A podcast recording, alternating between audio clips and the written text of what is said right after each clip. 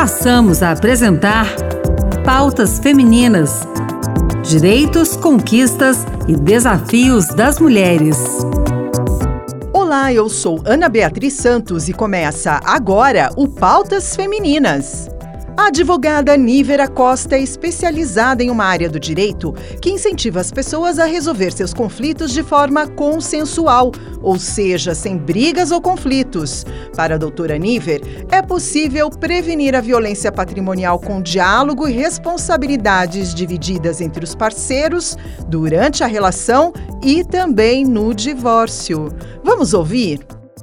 Que a lei estabelece o que é um casamento e o entendimento emocional do que, do que é um casamento são coisas que não se casam muito, não é? é eu, uhum. eu tô correta? Quando a gente pensa em uma família, né, as pessoas vão lá, os pares vão lá, se conhecem, têm um relacionamento, e aí vão lá, têm filhos. E aí, às vezes, parece que se a gente romper aquele vínculo conjugal, a gente termina com a família. Essa é impressão, né? Pares acabam tendo conflitos e esses conflitos, às vezes parecem ser suficientes para interromper, inclusive, o andamento dessa família. E não é isso que acontece. Relacionamento conjugal é uma coisa e família é outra. Quando o divórcio é inevitável, a família ela segue, ela reconfigura. Então isso não se confunde com o relacionamento conjugal. Se a gente mostrar para essas famílias que é possível a gente resolver aqueles conflitos que estão ligados ao, ao par, eles podem seguir parceiros ainda na criação dos filhos. E eles vão precisar seguir.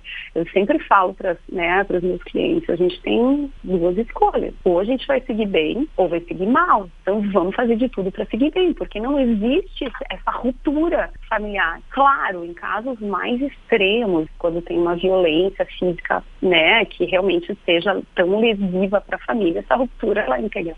Mas, na maioria dos casos, é, os conflitos eles são de ordem emocional entre os pares. Às Sim. vezes reflete nas crianças, acaba impactando, respingando, não só nos filhos, mas também nos, nos parentes mais próximos, nos amigos. E muitas pessoas falam assim, cada divórcio você fica mais pobre. Na hora em que você encerra o relacionamento, até isso você acaba perdendo, né? Eu, eu passo por diversas situações onde eu tenho que, às vezes, chamar atenção para uma realidade que é muito presente no cenário, vamos lá, de uma família de classe média, tá? Uh, as pessoas vão se separar e aí, ó, bom, vamos chegar no quesito pensão alimentícia. Então, aí o cenário, tá? Só para contextualizar. Tinha uma família onde a mulher abdicou do trabalho é, para se dedicar para a família e para os filhos, e aí o casal decide se divorciar. Bom, na hora da gente chegar ali na partilha de bens, não tem muitos bens para partilhar, e na hora de chegar na pensão alimentícia, né? Então, a gente tem a pensão alimentícia para os filhos, que é uma obrigação dos pais, e cada um vai poder contribuir com o que pode, né? Atendendo aí um, uma, um binômio que a gente chama de necessidade versus possibilidade, quanto os filhos precisam e quanto cada um pode contribuir. Também tem aquela, aquela pensão alimentícia que é destinada ao cônjuge, especialmente aquele que se dedicou exclusivamente para a família. E aí a gente já percebe o seguinte, na hora de fazer esse, esse cálculo, muitas é, pessoas entendem, poxa, a gente gastava tanto, a gente consumia tanto mesmo. Por que, que agora, na hora de fixar a pensão alimentícia, eu estou tendo uma redução considerável? Que antes existia uma casa. As despesas eram compartilhadas entre um, né, uma residência, vamos lá. E quando eu tenho esse, essa divisão, obviamente eu tenho que encarar que as pessoas vão acabar gastando mais, talvez para alugar uma nova né, uma casa para estabelecer residência, né, o próprio compartilhamento de tempo com as crianças também é algo que pode gerar um pouco mais de custo e tudo mais. E aí começam a surgir as dúvidas uh, em relação a isso, a questão patrimonial. Será que o meu cônjuge está se esvaziando de patrimônio para não, né, não fazer essa prestação alimentar de acordo com, né, com o padrão que a gente vivia antes? Muitas situações a gente percebe que sim, que pode haver esse tipo de movimento. Mas na maioria dos casos, em famílias que têm uma fragilidade econômica, o fato da separação já, já vai direcionar para uma redução nesse, nessa capacidade econômica, justamente por causa dessas novas, né, novos contextos que vão se formar por conta da separação. Claro, quando a gente fala também de famílias que têm um poder aquisitivo maior, e esse é um dos assuntos que a gente também pode abordar, é, justamente preservando a saúde financeira da família, é que o patrimônio que existe não necessariamente precisa ser partilhado. As pessoas podem criar empresas, instituições, a gente chama isso, né? Também a gente acaba acomodando todo esse patrimônio numa holding familiar e esse patrimônio segue sendo, né, do casal, mas na maioria dos casos há uma diminuição considerável econômica por conta da separação. É, aquele caso em que, de repente, a, a mulher magoada porque foi traída decide uhum. agora também eu vou uhum. torrar tudo, ele vai ter que pagar tudo e Exato. tudo mais. Exato. Ou o contrário, Exato. que uhum. é, né, uma, é, uma das, é um dos artigos que tem na Lei Maria da Penha, né? Que a gente tem a violência patrimonial, né? Uhum. É, até as pessoas têm dúvida, porque ela, a Lei Maria da Penha ela remete muito à proteção feminina, né? Mas não, não Na verdade, por analogia, a gente considera isso também que possa acontecer lesando um homem, tá?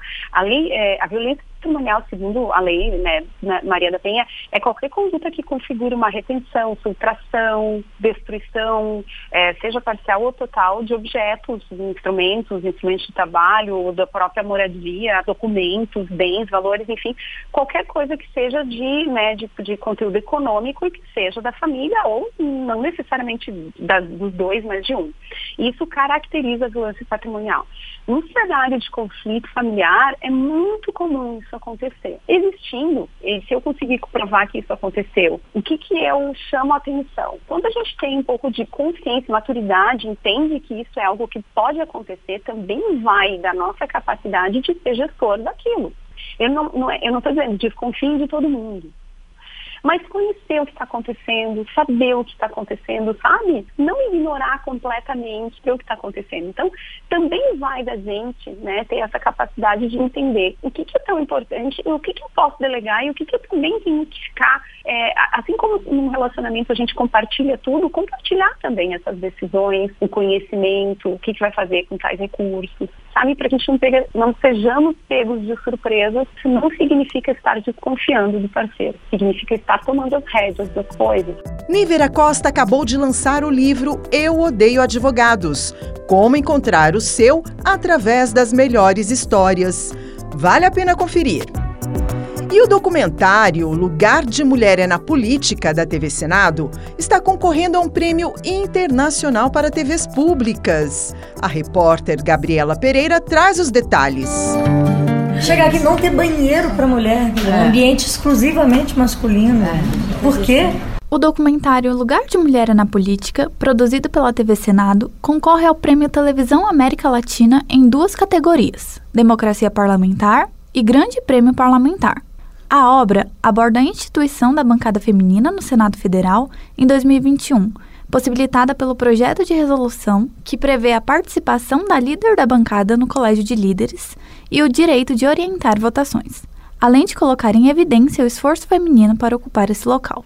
As mulheres correspondem a mais de 50% da população brasileira, mas representam cerca de 12% nas cadeiras do colegiado. O documentário percorre todo o processo de luta feminina, desde a primeira mulher a ser eleita senadora, ressaltando a importância das conquistas femininas em espaços políticos. Eunice Miquiles foi a primeira senadora eleita em 1979. Participou do documentário e falou como foi sua recepção na casa. Eu fui recebida com poesia, com flores, com palmas. Não, não deixou de ser uma discriminação, porque não se recebe um homem assim. Mas foi uma discriminação muito simpática. Através do documentário, é possível acompanhar como as demandas femininas eram tratadas antes da criação da bancada apenas no dia 8 de março, popularmente conhecido como o Dia da Mulher. A senadora Leila Barros, do PDT do DF, falou ao documentário sobre o assunto. Março é o mês da mulher e vamos ter tal pauta. Aquilo angustiava, nos angustiava de certa forma. Por quê? Uma das diretoras da produção, Adriana de Andrade, ressalta a necessidade de mostrar para a sociedade o que está sendo construído no Senado Federal no tocante à questão feminina e como esses avanços são significativos para as mulheres. Não sabe que nunca na história do Brasil tivemos tantas mulheres senadoras, elas criaram essa bancada feminina, então a gente é, achou interessante é, de contar essa história, mostrar, né? Que as mulheres estão cada vez mais em postos de gerenciamento, em lugares de comando, né? A obra foi dirigida por Adriana de Andrade, Lara Francischetti e Nara Riela. Dentre as duas categorias que o documentário concorre, uma delas é dedicada às principais produções do prêmio. O documentário pode ser assistido no YouTube através do canal da TV Senado. O Pautas Femininas termina aqui. O programa de hoje teve produção e apresentação de Ana Beatriz Santos e trabalhos técnicos de Josevaldo Souza. Obrigada pela sintonia. Tchau, tchau.